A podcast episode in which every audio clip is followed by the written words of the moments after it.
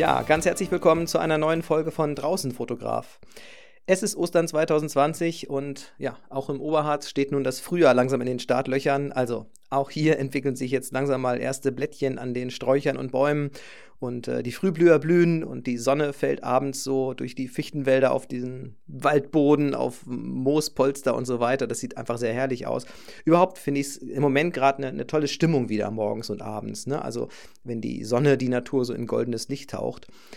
Ja, und egal ob nun Landschaftsfotografie oder Makros oder Langzeitbelichtung, also das ist einfach eine super spannende Jahreszeit im Moment und eigentlich kann es jetzt richtig losgehen, also mit Fototouren. Und so wird es euch bestimmt auch gehen. Eigentlich finde ich so im Frühjahr hm, kann man es gar nicht so abwarten, bis man wieder raus kann und ja, mal was anderes fotografieren außer Schneebildern.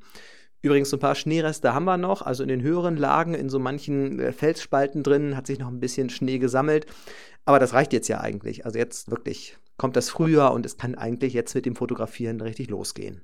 Ja, und trotzdem ist alles komplett anders als sonst, als wir das kennen. Ich meine, äh, keiner hätte sich wahrscheinlich vorher vorstellen können, dass wir mal in eine solche Situation geraten, wie es im Moment ist. Der Tourismus ist komplett zum Erliegen gekommen. Ich meine, das hat ja auch gute Gründe. Aber mit dieser Folge will ich einfach so ein bisschen Vorfreude schaffen. Denn irgendwann werden diese Regeln auch wieder gelockert und dann kann man auch wieder reisen. Und ich möchte einfach so ein bisschen Mut machen und darüber erzählen, äh, was euch, was uns alle vielleicht erwarten kann, wenn wir auch wieder ganz normal uns bewegen können innerhalb Deutschlands.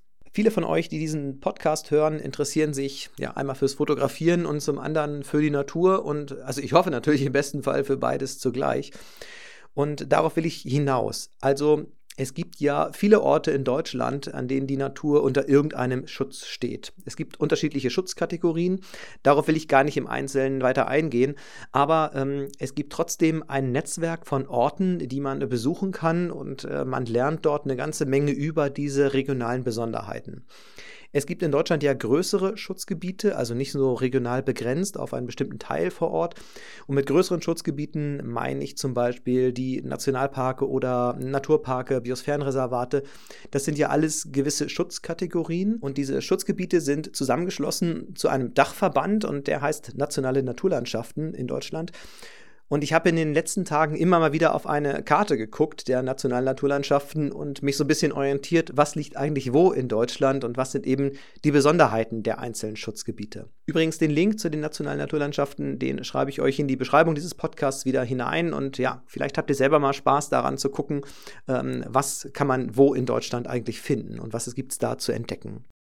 Ich möchte jetzt wiederum auf eine Besonderheit hinaus, denn wenn ihr euch entscheidet, dort Urlaub zu machen in der Gegend, vielleicht ist ja auch bei euch in der Gegend so ein Schutzgebiet, dann wäre es eine Überlegung wert, dass ihr einfach mal guckt, welche Partner dieser nationalen Naturlandschaften finden sich denn da in der Nähe. Was meine ich mit Partnern? Es ist so, dass sich seit 2008 äh, bestimmte Betriebe einer Region zu Partnern für dieses jeweilige Schutzgebiet auszeichnen lassen können. Und allen gemeinsam ist, also diesen Partnern gemeinsam ist, dass sie sich für eine nachhaltige touristische Entwicklung ihrer Region natürlich einsetzen. Also das geht ja nur zusammen, ne? Tourismus und Nachhaltigkeit, sonst ähm, scheitert das Ganze natürlich irgendwann. Und inzwischen ist es so, dass es deutschlandweit über 1400 Partner gibt, die nach einheitlichen Qualitätsstandards und Kriterien zertifiziert wurden. Also die wurden von den einzelnen Schutzgebietsinitiativen, von den Partnerinitiativen ausgezeichnet. Was sind das für Betriebe? Also das können einerseits natürlich Übernachtungsbetriebe sein, also Hotels oder weitere Übernachtungsmöglichkeiten. Ähm, das kann Gastronomie sein, das können aber auch Handwerksbetriebe sein, äh, das können Erzeuger sein einer Region, aber eben auch Anbieter für bestimmte Naturerlebnisse. So, und wenn ich jetzt so weiter darüber spreche, dann werdet ihr merken, hat das einen gewissen Werbecharakter. Ähm, einmal für mich selber, ähm, aber einmal auch für das gesamte Netzwerk. Warum für mich selber? Jetzt schwenke ich mal zurück auf meine Region, also auf den Nationalpark Harz. Dort bin ich auch seit Frühjahr jetzt ausgezeichnet als Nationalparkpartner, nämlich in der Kategorie Tourguide. Ähm, ihr habt es vielleicht mitbekommen, also ich biete Fotowanderungen an im Nationalpark Harz und habe dort den Schwerpunkt eben, dass ich Anfängerkurse mache, aber eben auch Fotowanderungen, bei denen es besonders um das eigentliche Motiv geht. Das habt ihr vielleicht in den vergangenen Podcast-Folgen auch rausgehört ich finde es immer wichtig, dass man sich wirklich mit seinem Motiv beschäftigt. Und gerade im Nationalpark Harz, da gehe ich später nochmal drauf ein, da ist natürlich wichtig, was zu, zu sagen, warum die Natur da gerade so aussieht, wie sie denn aussieht und welche Chancen jetzt vielleicht auch darin stecken in der weiteren Entwicklung. So, jetzt kann man sich fragen, was will denn die Partnerinitiative hauptsächlich erreichen? Ähm, also einmal ist es äh, wichtig zu wissen, dass die Initiative ähm, ganz eng mit der Verwaltung des jeweiligen Schutzgebiets zusammenarbeitet. Und ähm, zum einen ist natürlich ein Vorteil für die heimischen Betriebe, die dadurch gefördert werden und natürlich auch in so eine Regionalentwicklung nochmal eingebunden werden, ähm, dadurch, dass sie einfach ein Netzwerk bilden. Äh, ja, und das andere ist, und das ist so der Hauptgrund, dass eben auch die Gäste, die das Schutzgebiet besuchen, einfach optimal informiert werden. So, und im Beispiel Harz ist es eben so, oder Nationalpark Harz, äh, wer den Nationalpark besucht, der will natürlich irgendwie die Naturlandschaft erleben und will auch was darüber erfahren, was denn da so gerade vor sich geht und wo er sich befindet. Und im Nationalpark ist es nun mal so, dass gerade Waldwandel und ja, die Entwicklung einer neuen Wildnis gerade vorne anstehen, auch beim Besucherinteresse, das merken wir immer wieder. Das heißt, die Partner verstehen sich auch als Botschafter des, des Nationalparks oder der einzelnen Schutzgebiete. Ich möchte noch ein bisschen was zu dem Auszeichnungs- oder Zertifizierungsprozess sagen. Also wenn man nun Partner werden will eines Schutzgebiets, ähm, dann ist es so, dass man natürlich einerseits nachweisen muss, dass man sich mit den Zielen des Schutzgebiets identifiziert ähm, und zum anderen muss man natürlich auch unter Beweis stellen, dass man natürlich optimal über dieses Gebiet informieren kann. Also man will ja die Gäste beraten und man will ja auch erklären, ähm, das sagte ich ja gerade schon als Botschafter eines Schutzgebiets, dann muss man natürlich auch in der Lage sein, Zusammenhänge zu erklären und auf Besonderheiten hinzuweisen, Tipps zu geben und so weiter. Und wenn ich jetzt nochmal wieder auf den Nationalpark zurückkomme, auf diesen Zertifizierungsprozess der Partner hier, da fand ich es eben auch besonders, dass in diesem Prozess zu ja, globalen Zielen Bezug genommen wurde. Es gibt ja die sogenannten SDGs, also die Sustainable Development Goals, also die Nachhaltigkeitsziele der UN, die, die stehen ja in der Agenda 2030. Das sind 17 Ziele und die definieren ja, äh, wie die Zukunft gestaltet werden kann, sodass unsere Nachkommen eben auch gleiche Chancen haben, äh, wie wir sie ja denn haben, ohne irgendwie die Erde oder die Menschen auszubeuten. Da sind 17 Ziele festgelegt worden und man muss jetzt natürlich nicht jedes Ziel für sich übertragen, aber ich finde es einfach lohnenswert, dass man sich damit mal beschäftigt. Und das sind zum Teil sehr globale Ziele, ähm, natürlich wie, ja, zum Beispiel keine Armut oder Geschlechtergleichheit oder gute Bildung, menschenwürdiges Arbeiten und so weiter.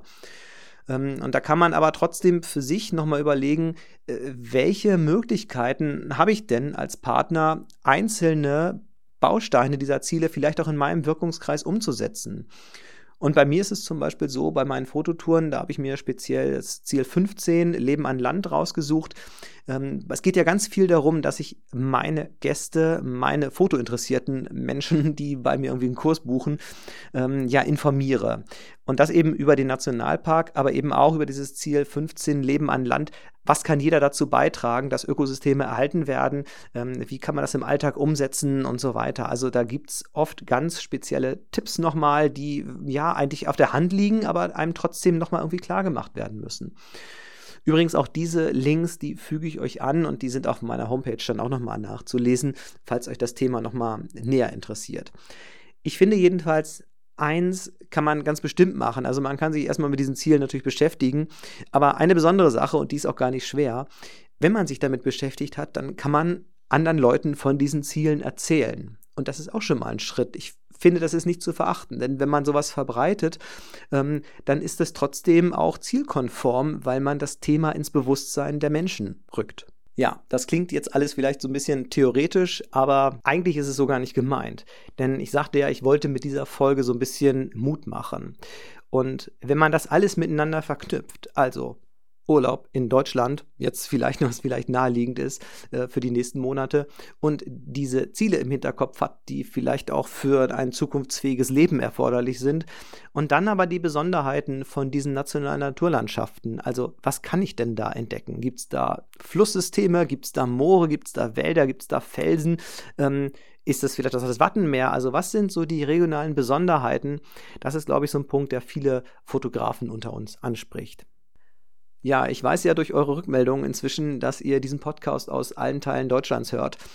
Und ich glaube, da steckt doch in dieser Zeit auch eine gewisse Chance drin. Also wenn wir diese, ja, ich sag's mal ruhig, Krise überwunden haben, dann kann man ja trotzdem überlegen, muss es vielleicht die Flugreise gleich wieder sein? Ich finde nicht, sondern man kann doch vielleicht auch jetzt mal in Deutschland bleiben und einfach die, die vielfältigen Möglichkeiten, die unser Land bietet, gerade an naturräumlicher Gliederung, einfach mal entdecken. Und ich bin mir sicher, auch aus oder gerade aus fotografischer Sicht gibt es da ganz viel zu entdecken, was man so noch nicht unbedingt weiß. Also zumindest geht es mir so. Ich glaube, ich kenne noch viel zu wenig Ecken in Deutschland. Ähm, und ja, die einfach darauf warten, irgendwie entdeckt zu werden. Und äh, wer weiß, also vielleicht führt euch euer Weg ja dieses Jahr auch in den Harz oder nächstes Jahr oder wann auch immer. Also die Harzer Gastgeber würden sich natürlich riesig freuen, denn im Prinzip wie jedes Jahr. Alles ist vorbereitet und wir warten auf die Gäste, also es kann eigentlich losgehen. Jetzt zum Schluss nochmal was in eigener Sache. Ich hatte nämlich ähm, neulich über Instagram zu diesem Podcast gefragt, in welchen Situationen hört ihr draußen Fotograf? Und da kam was ganz Interessantes zusammen. Jedenfalls fand ich es ziemlich spannend. Ähm, also im Wesentlichen auf Platz 1 lag, äh, dass ihr den Podcast hört beim Putzen eurer Wohnung. Also es war angegeben äh, beim Wohnzimmer sauber machen oder putzen, beim Bad putzen, beim Küche putzen.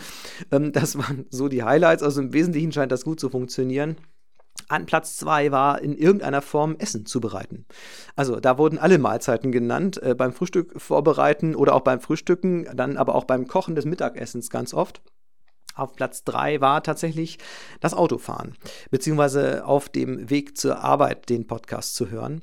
Ähm, dann gab es aber auch äh, öfter mal die Aussage, ja, beim Abwaschen, ähm, dann beim Bilder bearbeiten oder eben auch beim ja, Fotos vorbereiten. Unter Vorbereiten denke ich mal jetzt so die Planung wahrscheinlich für, für neue Motive oder so, was mich natürlich auch freut.